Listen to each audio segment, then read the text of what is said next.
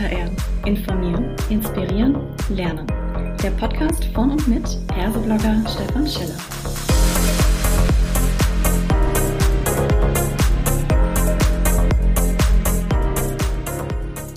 Hallo und herzlich willkommen zu einer weiteren Ausgabe von Klartext HR. Diesmal habe ich mir den Dr. Winfried Felser mit ins Mikrofon geholt und wir sprechen über das Thema ko-kreative Ökosysteme. Für HR ein Muss. Hallo lieber Winfried, schön, dass du da bist. Magst du dich kurz selbst vorstellen? Ja, gerne, Stefan. Ja, ich freue mich, dass wir uns nach langer Zeit wieder mal austauschen. Immer wenn es wichtig ist, hatte ich der Julia Bangert gesagt, dann kreuzen sich unsere Wege. Ja, ganz kurz, äh, äh, privat, äh, Ehemann seit 25 Jahren, mittlerweile Vater von zwei Töchtern. Äh, mein Lebenstraum war eigentlich, äh, Vorsitzende der Kurie zu werden. aber dann hatte ich mich gefragt, was wird eigentlich in Zukunft die Welt beeinflussen? Und dann dachte ich damals, es wird nicht Theologie sein, sondern Ökonomie und Technologie. Und deswegen habe ich gesagt, obwohl es gar nicht so meine Favoriten waren, deswegen studiere ich das auch. Und dann habe ich es nicht beim Studieren gelassen, dann habe ich auch äh, ähm, äh, promoviert, habe dann anschließend auch in den Feldern beraten und am Schluss sogar äh, mitgegründet ein neues Fraunhofer Anwendungszentrum. Das hatte den schönen Titel Anwendungszentrum für logistikorientierte Betriebswirtschaft. Mhm. Und unsere Aufgabe war in gewisser Weise, Betriebswirtschaft neu zu denken, nämlich logistikorientiert, netzwerkorientiert. Ähm, ja, und dann kam 2000, 1999, 2000 haben wir dann unglücklicherweise einen Preis gewonnen beim Multimedia-Wettbewerb vom äh, Werner Müller vom Bundeswirtschaftsministerium.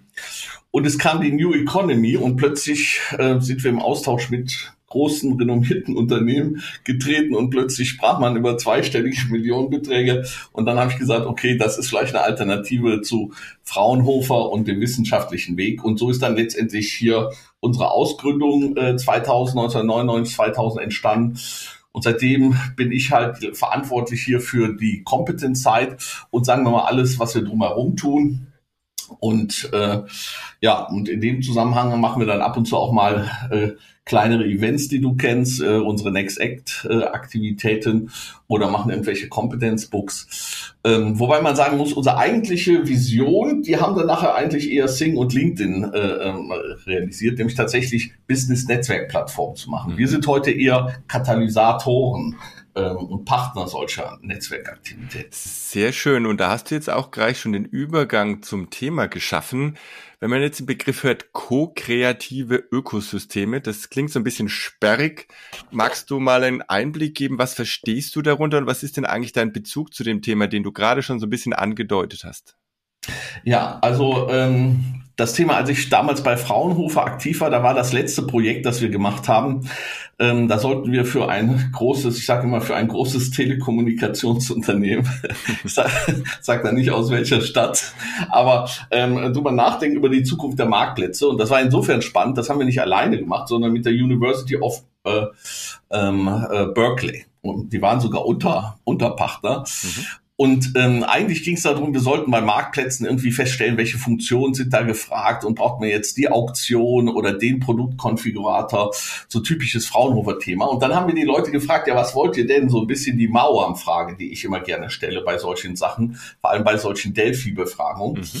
Und da kam ganz anders raus. Dann sagten die plötzlich, ja, warum kann man da nicht auch Fachinformationen und ich möchte eigentlich wissen, wer da die Ansprechpartner sind und ich würde mich da gerne austauschen und so weiter. Und dann haben wir halt gesagt, Marktplätze, das wird in the long run zu kurz gesprungen, sondern es werden Plattformen sein, die in gewisser Weise Content, Community, Commerce in gewisser Weise vereinen und auch Collaboration. Wir hatten da so ein 4-5 CO-Modell, ähm, äh, das übrigens später auch Gartner äh, witzigerweise äh, mit einem 3 CO, glaube ich, hatte. So, und da, da haben wir erkannt, die Plattformen müssen eigentlich größer gedacht werden. Und wenn man sich heute mal anguckt, was LinkedIn macht, aber selbst so Plattformen wie Amazon, die sind halt nicht einfach nur hier irgendwie Verzeichnisse und dann kann man irgendwie mal äh, in, in Kontakt, eine Vernetzung oder eine Transaktion machen, sondern gerade zum Beispiel die Gruppen, die dann bei LinkedIn äh, gekommen sind oder der Content, der User-Generated Content und so weiter, mhm. ähm, äh, war ein erweitertes Plattformmodell. Und was wir dann aber festgestellt haben, es geht gar nicht nur um eine digitale Innovation, sondern eigentlich, das kam da auch schon raus, müssen wir eigentlich auch Ökonomie neu denken. Und das passte natürlich zu unserem logistikorientierten und netzwerkorientierten Ansatz. Ich spreche aber heute bewusst nicht von Netzwerken, sondern ich spreche von Ökosystem, um letztendlich die, das Lebendige darin, diese Co-Kreative, das Zusammenarbeitende ähm, äh, letztendlich äh, zu betonen. Aber der Begriff Netzwerkökonomie ist ja quasi schon alter Hut. Also insofern spricht er gar nicht äh, über so viel Neues. Was man aber sagen muss, der Wandel ist sehr fundamental und da müsste man vielleicht auch ein bisschen so äh, äh nochmal über die heutige Ökonomie denken und was, was sie tatsächlich von der zukünftigen unterscheidet. Mhm.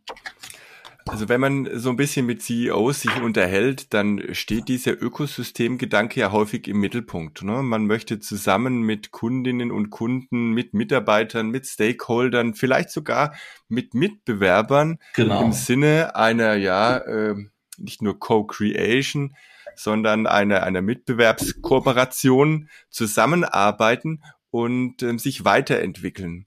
Was glaubst du, ist denn die besondere Kraft dieser neuen Ökosysteme? Nicht warum braucht man sie, aber warum sind sie so stark? Also ähm, ich glaube, weil sie einfach Ausdruck einer zukünftigen oder schon teilweise heutigen Zeit ist. Äh, äh ich glaube, der William Gibson hat ja gesagt, Zukunft ist eigentlich schon heute, sie ist nur nicht gleich verteilt. Und es gibt natürlich da schon Pioniere. So, und wir, und wir kommen deswegen vielleicht nochmal ganz kurz zu Adam Smith. Wir kommen ja aus der Zeit, wo Adam Smith eigentlich mit seinen Grundideen und seine äh, vielen Nachfolger seine Ökonomie geprägt hat. Die war aufgebaut auf Arbeitsteilung, Silos und Effizienz in Silos. Ja, dass eigentlich jeder jeder bestimmte standardisierte Dinge macht, die hochskaliert und es war eher Trennung und es war auch klarer Wettbewerb. Ja, also es äh, war eben nicht Co äh, Co-Optition oder wie man es so schön nennt, sondern ähm, äh, eine klare Trennung. Aber da stecken natürlich viele Synergiepotenziale drinnen in, in, in der Ökonomie, die so nicht gehoben werden. Durch die Trennung kannst du bestimmte Dinge eben nicht äh, machen. Zum Beispiel alle sprechen heute von Customer Experience. Ja, wenn du vom Kunden äh, getrennt bist, dann kannst du letztendlich keine ähm, äh, Customer Experience letztendlich äh, ordentlich realisieren, sondern du brauchst eine gewisse Intimität, eine gewisse Empathie. Und ich sage sogar in einem Artikel für die Absatzwirtschaft, habe ich sogar gesagt, wir müssen nicht nur das Produkt weiter in Richtung äh, ähm, einer Service-Logik und in Richtung Customer Experience denken, mhm. sondern am Ende muss es ko-kreativ sein. Der, äh, äh, wenn es geht. Der Kunde soll eben nicht nur Opfer sein von irgendwelchen äh, Produktangeboten, die, äh, die ihn dann verfolgen per Retargeting, sondern im Idealfall ist er tatsächlich Partner. Und dann entsteht ein ganz anderes Potenzial. Und das gilt nicht nur an der Schnittstelle Kunde-Mitarbeiter, sondern ich hatte ja eben im Vorgespräch die Anne Schüller erwähnt. Die hat wiederum den Professor Weinberg gesagt, äh, äh, zitiert und der hat halt gesagt, wir sind im postdisziplinären, ich würde sagen im postfunktionalen Zeitalter. Das heißt, das, was wir bei dem Produkt sehen, diese neue Vernetzung und dadurch die Synergie und die neuen Werte, die dadurch möglich sind, die zeigen sich auch in der Organisation und zwischen den Organisationen. Dadurch, dass man da die Silos runterreißt, kann man natürlich äh, die Synergieeffekte ganz anders heben. Ja, mhm. Und äh, das auch noch unterstützt durch Plattformen, ähm, ähm, äh, da entstehen ganz neue Potenziale. Und wenn man einfach mal sieht, was sind eigentlich heute die großen, für mich oft zu stark bewunderten Vorbilder, die zitiert werden. Facebook, Amazon, LinkedIn, äh, Business-Netzwerke äh, und natürlich auch Zing, äh, nicht zu vergessen. Dann basieren diese Unternehmen quasi in Extremform auf Co-Kreation. Also Amazon als reine Technologie, als reiner Plattform-Matchmaker äh, mhm. wäre ja nicht so attraktiv, wenn es nicht die Kundenbewertung gäbe, wenn es nicht die Rezensionen äh, äh, gäbe und ähnliche Dinge. Und natürlich auch ein enormes Partnernetzwerk äh, äh auf solchen Marktplätzen. Aber das ist halt nicht nur etwas, was quasi die neuen ähm, wie man gerne sagt, äh, GAFAs oder Hyperscaler betrifft, mhm. sondern das betrifft auch ganz konservative Unternehmen oder ganz etablierte Unternehmen wie zum Beispiel Porsche oder sogar Steuerberater. Ja, also zum Beispiel bei Porsche, da durfte ich mal äh, äh, für den Geschäftsbericht neben dem Wolf Lotter einen Beitrag schreiben über die sogenannte Service Dominant Logic. Und die Service Dominant Logic brauche ich jetzt gar nicht tief einzugehen, aber die ist eigentlich kann man sagen, ist sie eigentlich schon der Pfad hin zur ko-kreativen äh, Systemökonomie. Mhm. Und gerade bei Porsche wird man sagen, ja gut, der Porsche 911er und was auch alles danach kam, da ist die Hardware ganz entscheidend, ja. Aber Porsche weiß heute schon, dass das letztendlich äh, ähm, nicht der Fall ist. Und natürlich war die Marke früher schon mit ganz anderen Dingen äh, expliziert. Aber jetzt zum Beispiel haben die ganz bewusst My Porsche geschaffen, ja, und wo sie sagen, das ist unser digitales Kundenökosystem, wo dann die unterschiedlichsten Partner eingebunden werden und wo auch nachher der, der Kunde sehr viel im Self-Service machen kann und unterstützt wird. Ich glaube, langfristig wird es dann auch noch stärker in Richtung Community-Aktivitäten gehen. Aber zum Beispiel über My Porsche werden zum Beispiel alle Händler angebunden. Das heißt, man kann direkt auch Termine da vereinbaren. Es, äh, äh man kann nachvollziehen, wie sein Porsche produziert wird. Das ist noch sehr transaktionsnah. Aber in Zukunft wird es auch Community Services geben, dass man zum Beispiel auch tatsächlich Porsche sharen kann oder dass man sich äh, in Communities unterhalten kann, austauschen kann und so weiter. Und dann, nur noch als letzter Satz, dann ist halt das Wertversprechen, das Produkt und die Organisation Porsche viel größer als die Hardware oder die Kernorganisation, sondern es ist dann tatsächlich ein umfassendes Werterlebnis äh, über die ganzen Journeys hinweg, über den ganzen Lebenszyklus hinweg. Und es ist auch ein umfassenderes Netzwerk an Partnern, die das erst ermöglicht. Jetzt, Winfried, kommt die ganz spannende Frage. Ja. Ähm, ich glaube, wir konnten dir bis dahin extrem gut folgen. Jetzt ja. ist es ja so, dass HR sich oftmals so ein bisschen als die Spezialisteneinheit gesehen hat oder auch genau. mit dem Namen nach, ne, Center of Expertise. Ja, das heißt, wir sind hier die Experten. Wir machen eine Sache und die besonders gut. Und über das Business Partner Modell hat man ja erstmalig irgendwie versucht, so mal ein bisschen rauszukommen aus dieser Spezialistenecke und sagt, hey, wir können auch Business, wir können auch Partner sein. Ja. Ähm, wie gehen die Dinge denn jetzt zusammen, wenn es in Richtung Ökosystem geht? Und wir haben bislang bei HR vor allem über den Businesspartner diese Versuche, ähm, am Business anzuknüpfen. Reicht das aus? Wird das helfen, in Richtung ko-kreatives Ökosystem HR zu kommen? Oder wie siehst du das? Also ich bin ja freundschaftlich verbunden oder sagen wir mal, ich bin ihm zugeneigt, dem Dave Ulrich. Aber interessanterweise spricht der Dave Ulrich gar nicht mehr so oft über Businesspartner, aber er spricht sehr oft über marktorientierte Ökosysteme und schreibt da auch Bücher drüber und viele seiner LinkedIn-Artikel. Ähm, also sicherlich war das von einer rein administrativen Rolle, äh, äh, äh war das in dem Paradigmenwandel, war das sicherlich ein wichtiger Schritt.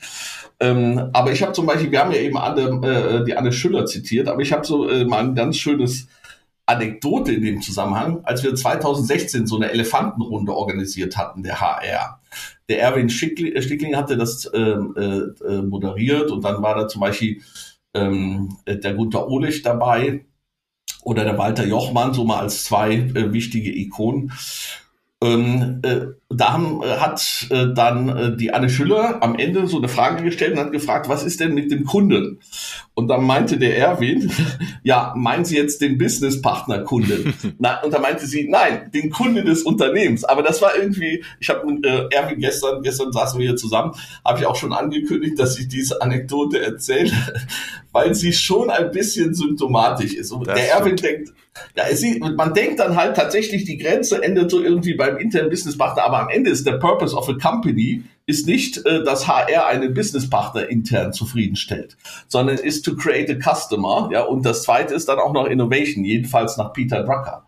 So, und das heißt, ähm, alles zu seiner Zeit. In einer neuen Zeit muss man aber auch manchmal das HR-Verständnis weiterdenken. Man muss natürlich auch gucken, in welcher Art von Organisation ist es. Da ist natürlich Konzern auch was anderes, als wenn ich ein 20-Mann-Betrieb äh, bin. Aber dieser ökonomische Wandel, der stattfindet, dass sicherlich ähm, ähm, äh, das Produktkonzept vollkommen neu gedacht wird, bis hin, wie gesagt, äh, Customer Experience Co-Creation, dass die Organisation weitergedacht wird in Ökosystemen und so weiter. Das heißt zum Beispiel, wir brauchen auch Mitarbeiter, die andere Skills mitbringen. Wir hatten das früher übrigens Net Skills genannt, ja, mhm. unsere Company, nämlich Netzfähigkeiten, ja, ähm, äh, zum Beispiel mitbringen. Und eigentlich müssen wir auf allen Ebenen des Unternehmens müssen wir Veränderungen vorantreiben, die eigentlich sehr humane Veränderungen sind. Also nicht nur technologische Digitalisierung des Existierenden, sondern wir müssen quasi das Neue denken. Also ich liebe ja zum Beispiel dieses 7S-Modell ja, von McKinsey. Ist uralt. Ich finde es immer noch ganz nützlich, zumindestens als Kategorisierung. Und da ist zum Beispiel so, da gibt's dann so Sachen wie Style, Shared Vision, Structure und so weiter. Und wenn man jetzt einfach mal googelt beim Internet äh, und gibt einfach mal einen Dave Ulrich und marktorientierte Ökosysteme, äh, oder Market-Oriented Ökosysteme, da kommt man eigentlich bei ihm auf so ein großes Bild, meistens in meinen Artikeln, und da steht dann drin, was sich alles ändert. Und das sind eigentlich alles Änderungen auf allen dieser Ebenen. Ja, zum Beispiel Structure wird halt eher zu Network. Äh, die Systems und die Art der Koordination zum Beispiel, das ist nicht mehr Command und Control. Das ist viel mehr tatsächlich kollaboratives Zusammenarbeiten, agiles Vorgehen und so weiter. Und das heißt, alle Aspekte des Unternehmens ähm, werden sich ändern und der Mensch ist letztendlich der Träger äh, dieser Aspekte. Und insofern muss der HR eben nicht mehr der Verwalter von Human Resources sein, ja, sondern der Mittransformator von Human Relations, äh, äh, äh würde vielleicht äh, Heiko Fischer oder Anne Schülle oder andere äh, würde es dann vielleicht äh, so nennen. Das heißt, HR müsste gerade für diesen Wandel oder könnte für diesen Wandel eine ganz wichtige gestalterische, transformative Rolle äh, spielen und äh, vom Recruiting über Reskilling, Upskilling, New Skilling, da hatten wir äh, neulich in der CHRO-Runde einen total spannenden Talk, Talk, wie sich da Unternehmen äh, jetzt äh, auch von den Fähigkeiten mit der existierenden Workforce total ändern müssen.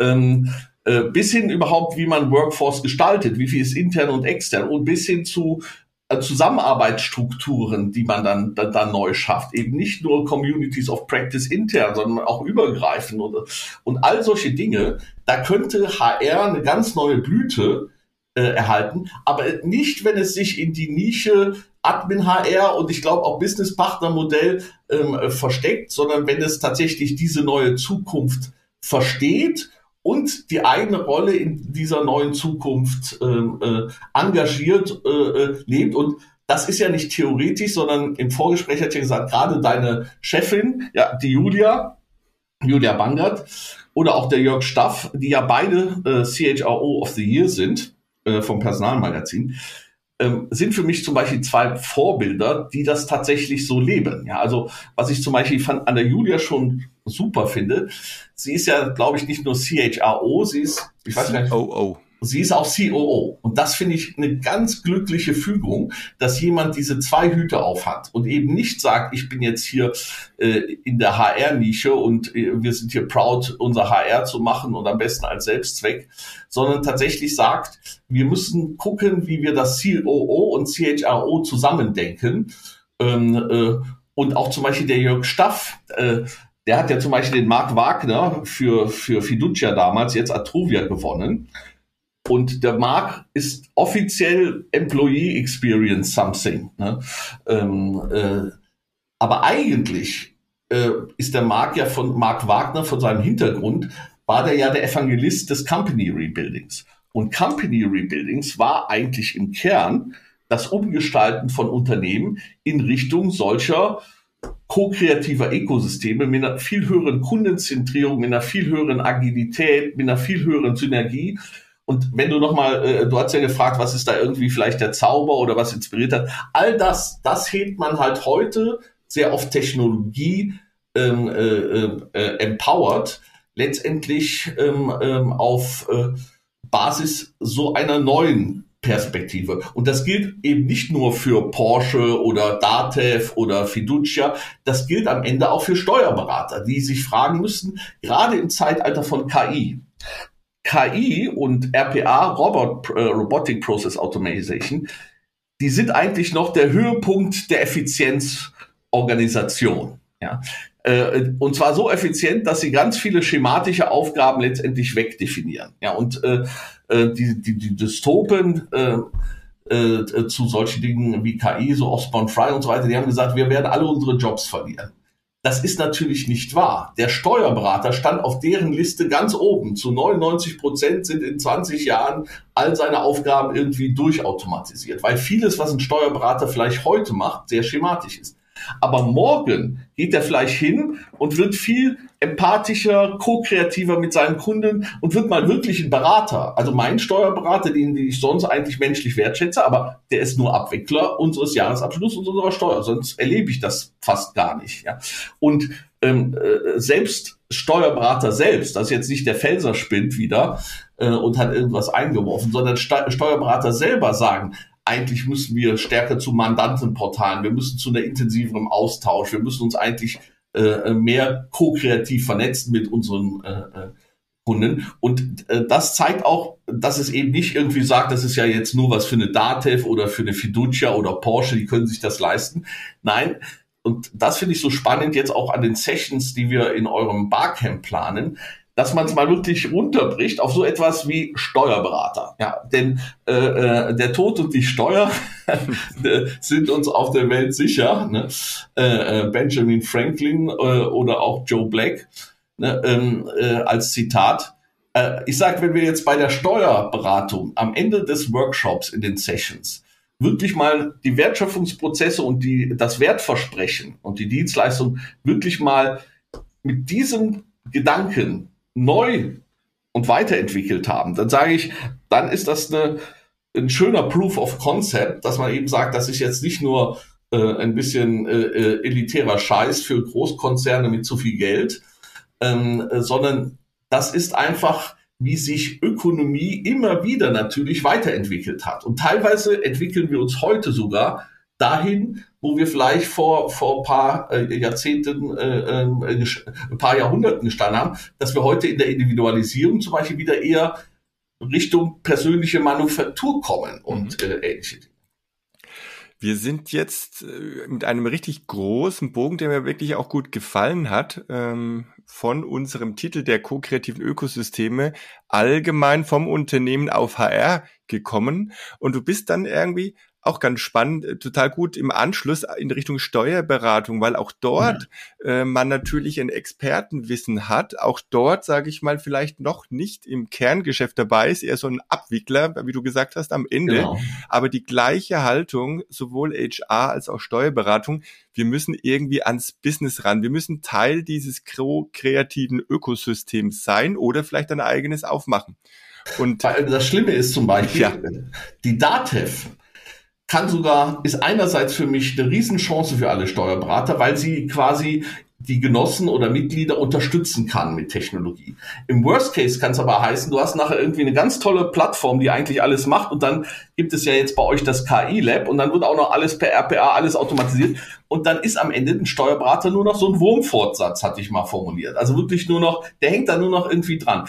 Und da muss er genau wie HR sich überlegen, was ist denn überhaupt meine Existenzberechtigung? Was ist eigentlich mein Mehrwert, wenn alles, was schematisierbar, automatisierbar ist, wenn das alles eh von, äh, äh von den äh, Plattformen und den KI-Systemen übernommen wird? Und da haben wir oder haben unsere Hörerinnen und Hörer ja die Möglichkeit, jetzt am 19.11. an dem Freitag des Dativ Co-Creation Barcamp mit dir zusammen in zwei Sessions zu genießen und genau dort anzusetzen an dem Cliffhanger, den du hier aufgebaut hast. Genau, die eine Session ist halt eher businessorientiert Steuerberater, betrachten wir die Prozesse und die zweite Session ist dann HR-orientiert, dass wir auch für HR einfach überlegen, ähm, äh, wie sieht die verändernde Welt aus und äh, wie genau könnte dann diese Rolle runtergebrochen werden. Und äh, das sind natürlich nur Vorschläge. Es muss am Ende auch irgendjemand interessieren. Deswegen fände ich es toll, wenn es einen interessiert, denn dass vielleicht einer dann auch sich bei euch anmeldet, wenn, weil ich verstehe es so, das ist ja eigentlich offen für alle, oder? Ja. ja. Perfekt. Was übrigens auch ein tolles Beispiel für maximale Co-Creation letztendlich in Ökosystemen ist. Definitiv. Insofern, lieber Winfried, ich danke dir ganz herzlich äh, für deine Ausführungen. Ich denke, es war sehr inspirierend und äh, es war zu erwarten, dass du meine 15 Minuten, die normalerweise mein genau. Format hat, dass wir da drüber gehen. es war mir aber Ehre und Vergnügen zugleich mit dir heute. Vielen ganz Dank. meinerseits und nochmal sorry, sorry, sorry. also, bis dann. Bis dann.